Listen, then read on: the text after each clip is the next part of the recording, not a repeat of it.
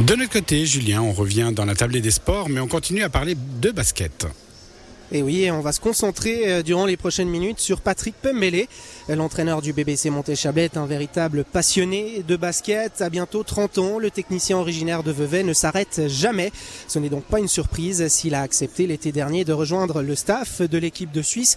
Il occupe la fonction d'assistant du sélectionneur national, le grec Ilias Papatheodorou, un coach qui est au bénéfice d'une grande expérience. Il a notamment remporté la Ligue des champions de basket avec l'AEK Athènes, c'était en 2020. Pour Patrick Pembele, qui était présent sur le banc de la Nati la semaine dernière lors de ses victoires contre l'Irlande et l'Autriche, le BBC Montéchablais est à nouveau au centre de ses préoccupations. Mais comment gère-t-il cette double casquette? Nous lui avons posé la question.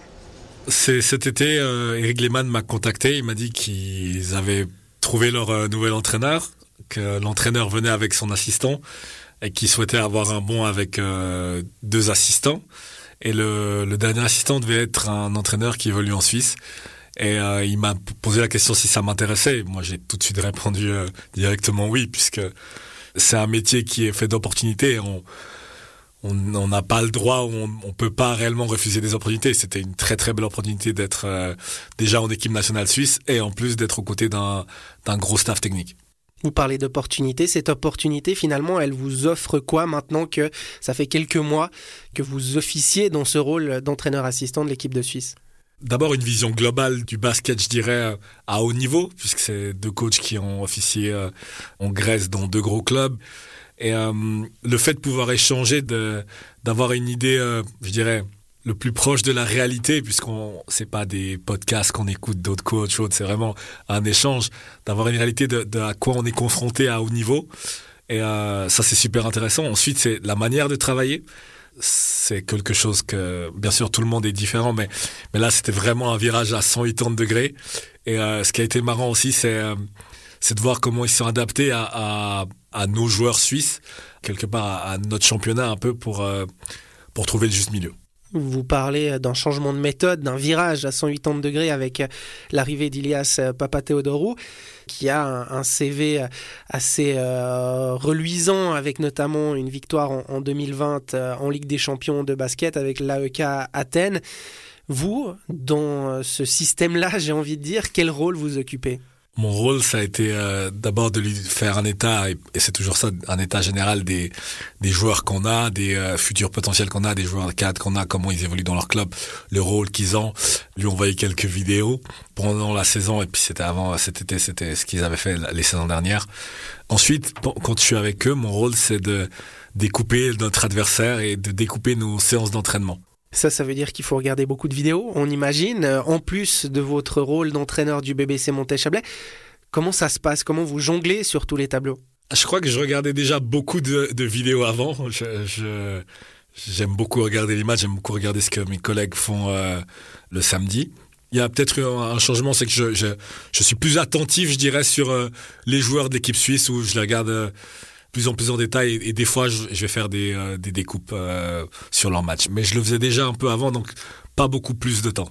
On parle de cette double casquette hein, entre le BBC Monté-Chablais et l'équipe de Suisse. Finalement, maintenant que vous avez vos habitudes dans ce staff de l'équipe de Suisse, est-ce qu'il y a des choses qui vous servent concrètement dans votre rôle d'entraîneur du BBC Monté-Chablais Ah, entièrement, entièrement, complètement.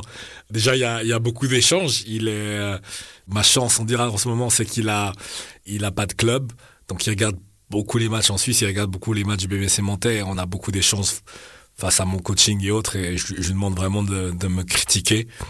Ensuite, le voir travailler, l'expliquer les choix tactiques qu'on fait et, euh, et euh, les appliquer à l'entraînement, c'est alors des fois c'est ce que je dis, c'est qu'on n'applique pas forcément ça maintenant parce que parce qu'on a déjà une, une certaine manière de travailler avec l'équipe, mais on arrive à avoir une idée de ok ce petit détail je pourrais le corriger en appliquant ce petit exercice là ou cette façon de faire là. J'ai beaucoup appris aussi en visionnant l'adversaire ce qu'on peut donner à, à nos joueurs et vraiment s'adapter à l'équipe qu'on a.